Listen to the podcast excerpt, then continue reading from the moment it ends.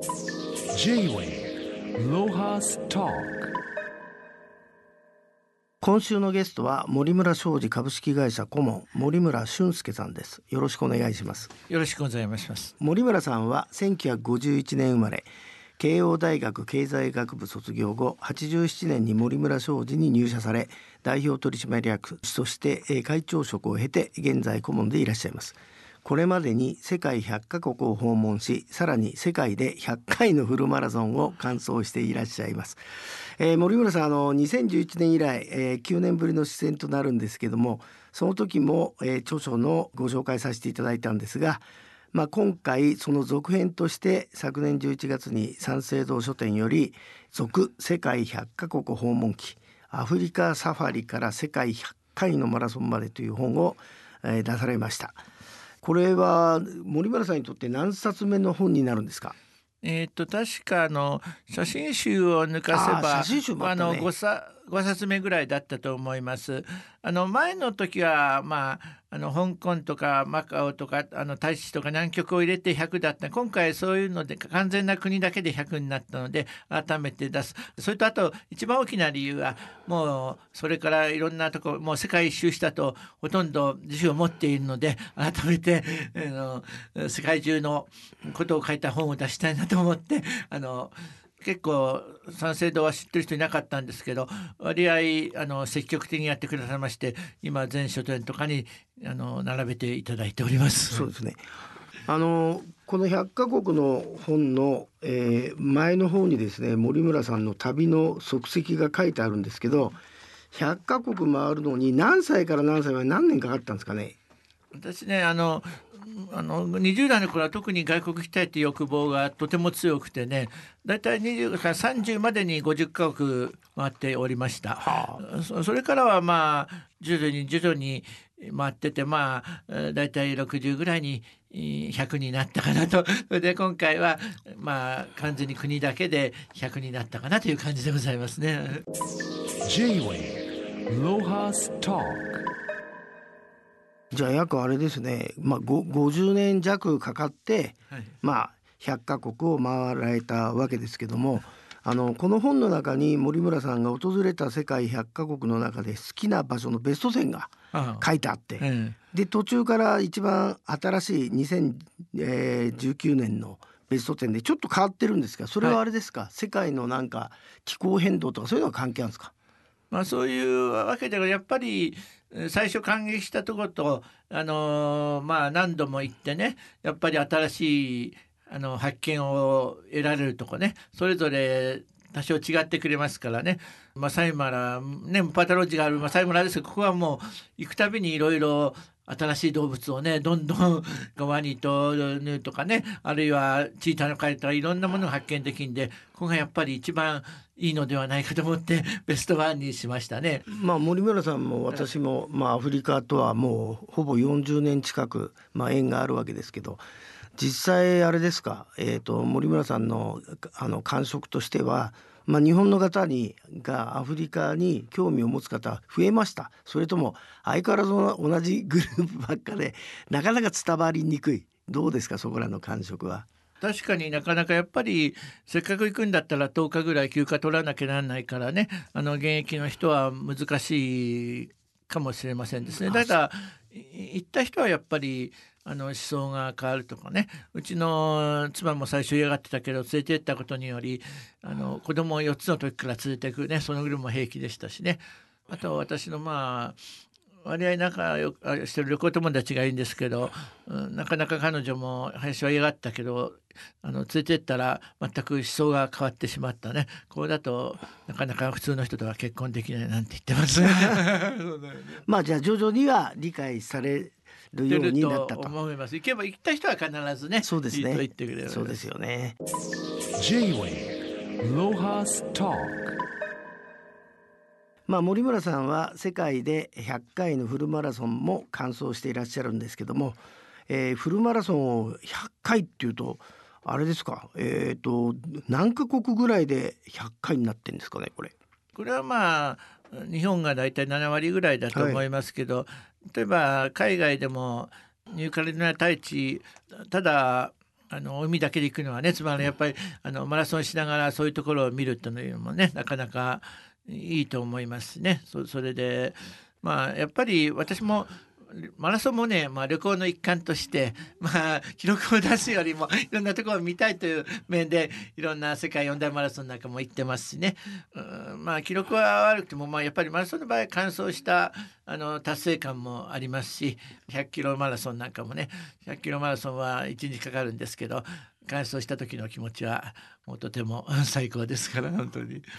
まあこの本の中でも あの南アフリカのウルトラマラソンフルマラソンの話が出てきますが、えーとその中で有森さんが2年連続でリタイアしたっていうのはこれあれですか？やっぱりプロはペースが違うからなんですか？やっぱりウルトラマラソンとフルマラソンはあの違うものでしてね。やっぱりゆっくりペースを守っていかないと完走できないというね。だから有森さんの場合はペースがちょっと飛ばしすぎてねあのずっと歩いてしまったということで、まあ、3回目に有森さんも完走されたみたいみたいですけどね、まあ、ボルダーでトレーニングやってる時に知り合ったねプロのマラソンランナーに言われたシーンが、まあ、出てきましたけど、やっぱり違うんですねウルトラマラソンはね。ね J-Way ロハスタあと僕は驚いたのは森村さんあの一番過酷と言われてるアフリカ縦断のトラックサファリやってるじゃないですか、はいはい、このトラックサファリなるものがどういうもんかちょっと説明していただけますか、はい、やっぱりあのアフリカって言ってケニアタンザニアの素晴らしいところばっかりを知ったんじゃ分かったことにならないいろいろジャングルとかね砂漠も行ってみようと思って昔からアフリカ縦断するのも夢だったんですけどね。ただやっぱりままずこれどっから出発するんですか？あのこれはねあのヨーロッパから出発してナイロビまで行くツアーと逆にナイロビから出発して逆にツアーが2つありますですね。あのヨーロッパからのツアーの人気があるんでこあの非常に値段が高いんです。こっちから向こう行くツアーはあのあんま人気がないからあの安いんですけどでもちょうど私が会社を辞めて坪に入る前にその時間がそのツアーしかなかったもんでねナイロビから向こうに行きました。ナイロビで、え出発する時は、はい、そのトラックサファリの、えー、メンバーって何人ぐらいいたんですか？それはまあ20人限定ということになりましてね、えー、まあ女性のがちょっと多かったかな。まあそれでやっぱりケニアのツアー全部料理作ってから交代でやっぱり料理作らなきゃならないとかね。そういうのが大変でまあでも外人がねとても私はできないんだけど親切にしてくれたりとかね。いろいろそういう意味でよく西洋の親切さっていうかねそういうのを あのダメな人をあれするというね。まああと途中で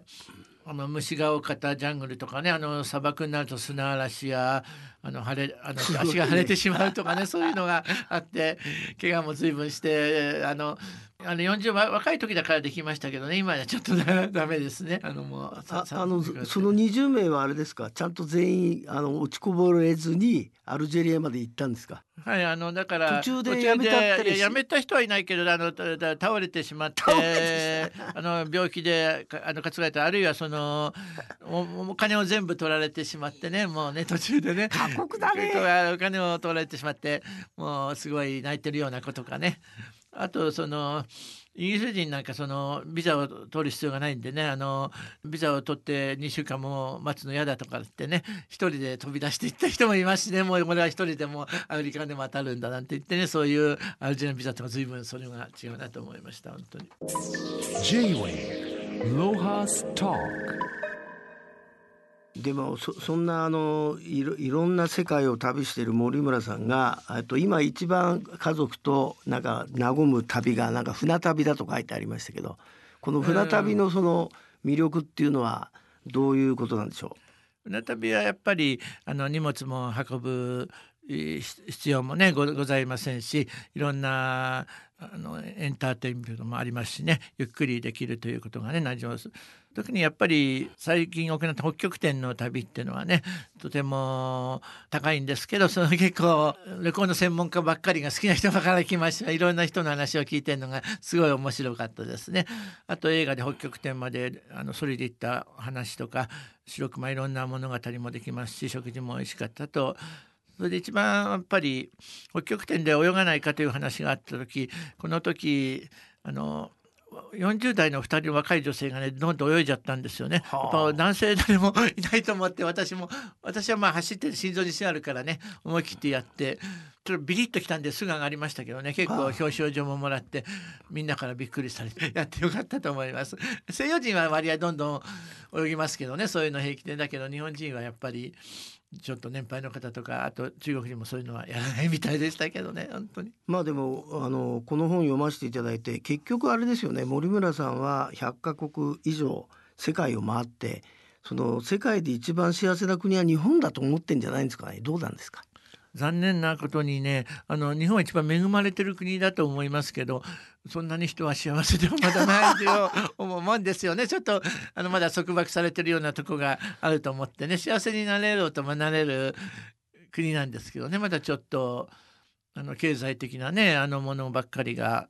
最近いっぱい例えば行ったところであのミャンマーとかね、うん。ブータンとかそれ経済よりも他のことを優先してる国、うん、仏教とか宗教にねフィリピンそれだそういったところももっと日本のあのね経済人とかそういうの方は行くべきだと思いますね。違う思想があるあるということもね。J-Way Lohas Talk まああの森村さんあのえ今年のその旅の予定なんかあありましたら、